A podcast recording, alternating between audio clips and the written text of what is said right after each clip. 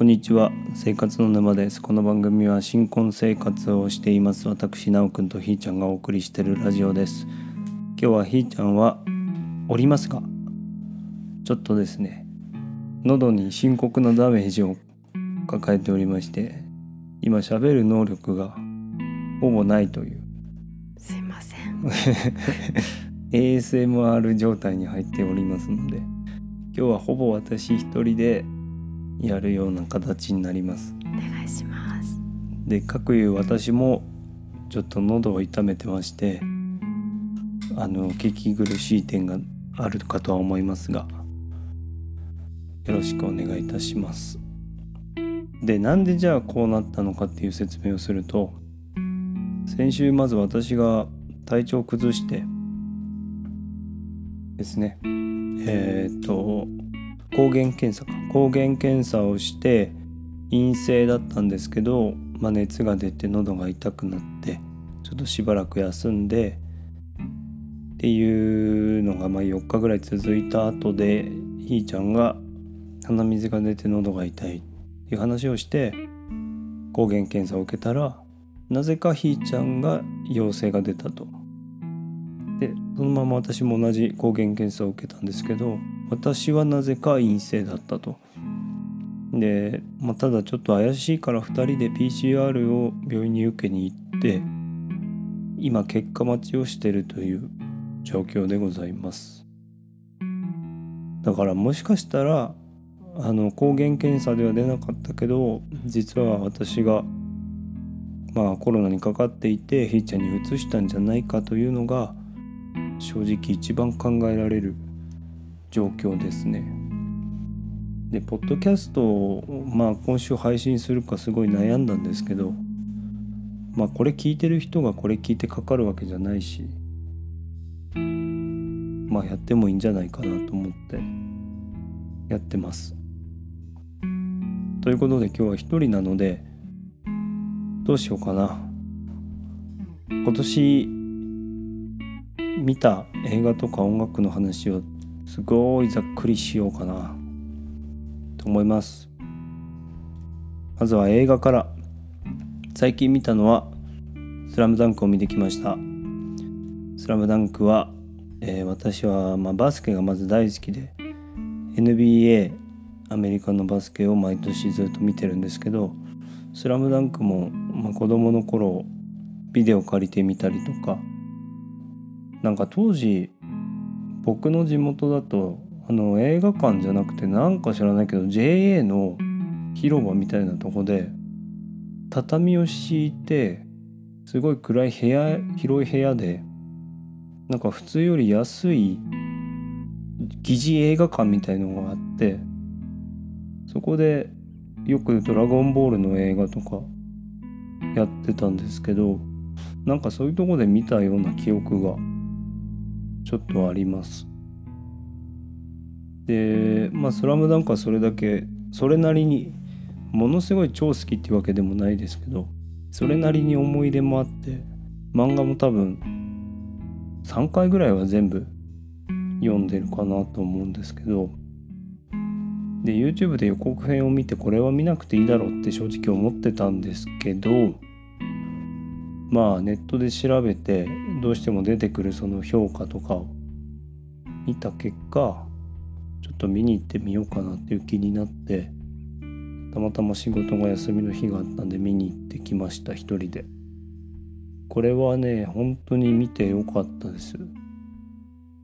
あの CG の動きとその「スラムダンクあと声優が変わったっていうのがどうなんだろうってちょっと思ってたんですけどまあもちろん変わんない方が個人的には良かったんですけどそれを吹き飛ばすぐらいその映像の出来がすごくてなんか感動しましたでもし見に行くんだったらやっぱり原作を知ってる人じゃないとちょっとついていけないかなっていうのは思いますね。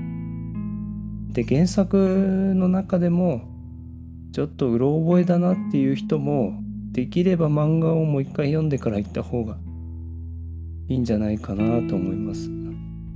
でどことか何が面白かったとかはもうこれ以上言うと面白くなくなるんでっていうのが多分この映画のこんだけバズってる理由なのかもしれないですけどカメラを止めるながすごい。カメラを止めるなだっけ？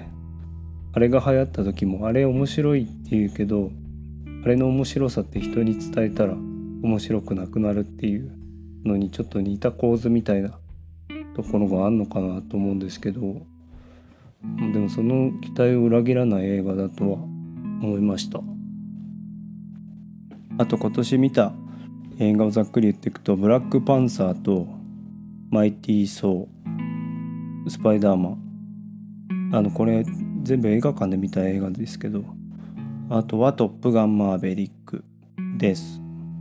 でやっぱり今年一番面白かったのはもうダントツで「トップガン」です。トップガンです。じゃあ映画は以上です。次はじゃあ音楽の話しましょう。えー、と音楽の話でいくとあの私 Apple Music をまあ主にサブスクで聴き放題で活用してるんですけどまあ最近その今年を振り返るみたいのが出てまして今年の私の音楽を再生した合計時間が3万849分。これは5600時間580時間ぐらい？580時間ですってひーちゃん。すごいね。どんだけ聞いてんのこれ？で一番聞いたアーティストはケンドリック・ラマ3668分。どんだけデータ取ってんですかこれ。怖いですね。というところです。確かに今年はケンドリック・ラマーが新しいアルバムを出してもうとにかくそればっかりをなんか聞いてた気がします。うん。で今年、えー、よく聞いた個人的によく聴いたアルバム曲のランキングを見てもやっぱり上位ケンドリック・ラマーケンドリック・ラマーあとサカナクションもアルバムを今年は出しましたね。で最近すごく良かったのがキャンディータウンっていう日本のラップのグループがあるんですけど彼らが11月30日にラストアルバムっていうのを出して解散すること解散というのか。グループ的には解散するけど個人の活動は多分皆さん別々で続けていくんだと思います。ただキャンディータウンっていうグループでのうん活動はこれで終わりっていうところでこのラストアルバムをリリースしてます。でキャンディータウンっていうグループなんなんて言うんだろうな。なんか他のラップのグループと違ってラップのアーティストと違ってその歌詞にものすごくこっち性が入ってる感じがするんですよね。彼らの曲っていうのは。で曲の多分ほとんどが DJ ニーツさんっていうのかな？ニーツ。ロデューサーのニーツさんがほぼ多分曲を作ってるんですけどこれがなんというかすごくこう東京らしいというか都会的というか都会的なうーんなんていう音楽になってるような感覚があってそれがで歌詞もやっぱり誰かをこうバカにするようなこと言ってないんですよね。なんかかといってものすごい難しいこと言ってるわけでもないんですけど何て言うかその知性がすごく垣間見れるグループです。彼らのこのラストアルバムっていうアルバムもめちゃくちゃかっこよくて最近はこればっかり聞いてますこのミュージックビデオのなんか作りなんかもすごいかっこいいですね。うん。キャンディータウン。ひーちゃんキャンディータウン知ってますか？見せて。キャンディータウン。なんかね。知らない。なんか俳優もやってる人もいるの？うん。すごいかっこいい。今一番日本のラップのグループでかっこいいなって思うのはこの人たちですよ。さあ音楽の話はもう終わってしまいました。ここからはどうしようかな。個人的な話しよう今年はねやっぱり結婚しましたからね。なんて言ったってかんて言ったってね。ひーちゃんさんと。2022年。はい。幸せです。いっちゃん幸せですか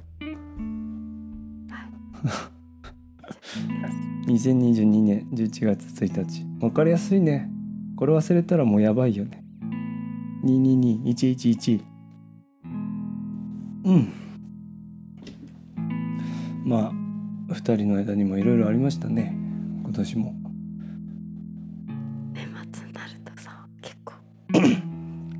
うん。バチバチの喧嘩するよえそうなんよ。だから毎年結構俺お正月が来るのが怖いの。去年も。去年も今年こそはお正月は平和に過ごすぞと思ってたんだけどなぜか喧嘩してしまって。喧嘩じゃない。喧嘩っていうかうん。喧嘩じゃないよね。じゃないのか。なでも今今なんであんなったか覚えてないけどね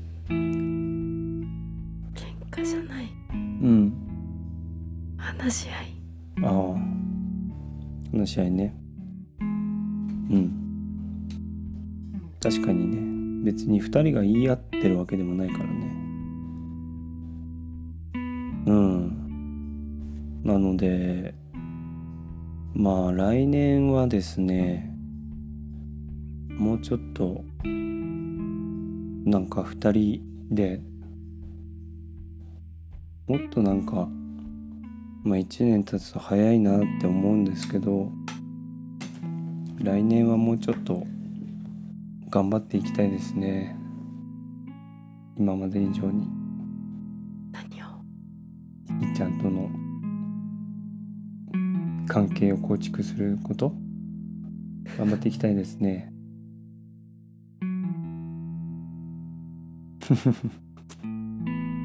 なんかありますかひーちゃんさん？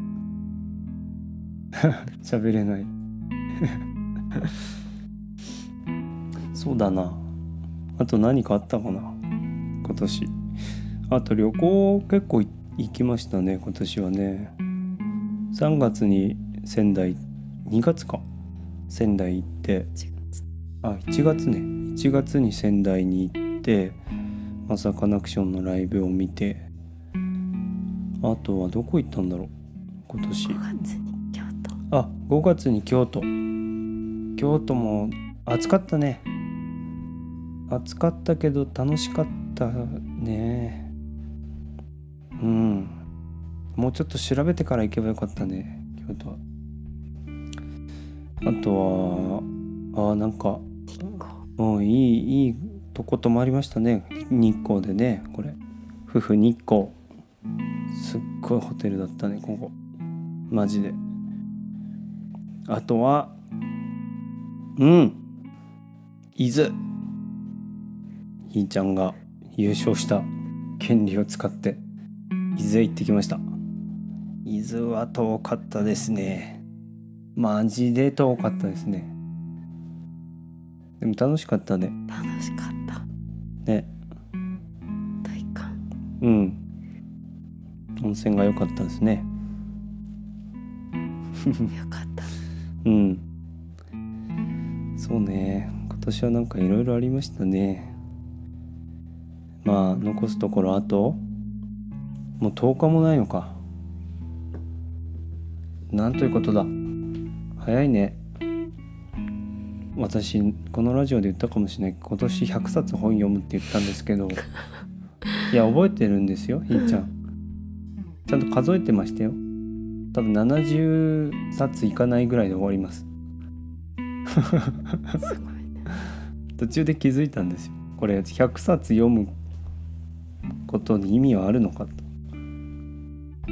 でもまだ10日あるから。1日3冊読めば達成できる。やる気になればめっちゃ薄い本読めばできる。でもねやる意味あるかなとやるよ。やってみますよ。でもじゃあ来週はこれ来週には2人が声治ってるといいんですけどね。来週30日だから来週が今年最後の放送になりますね。もうすぐ。お便りを。うん。そう。お便りいただいてるのでちょっと本当は今日紹介したかったんですけど。すいません。ひーちゃん先生がちゃんとこの声ではねもったいないということで来週やりましょう。じゃあ今週は申し訳ないんですけどこの辺で上がらせていただきます。さようなら。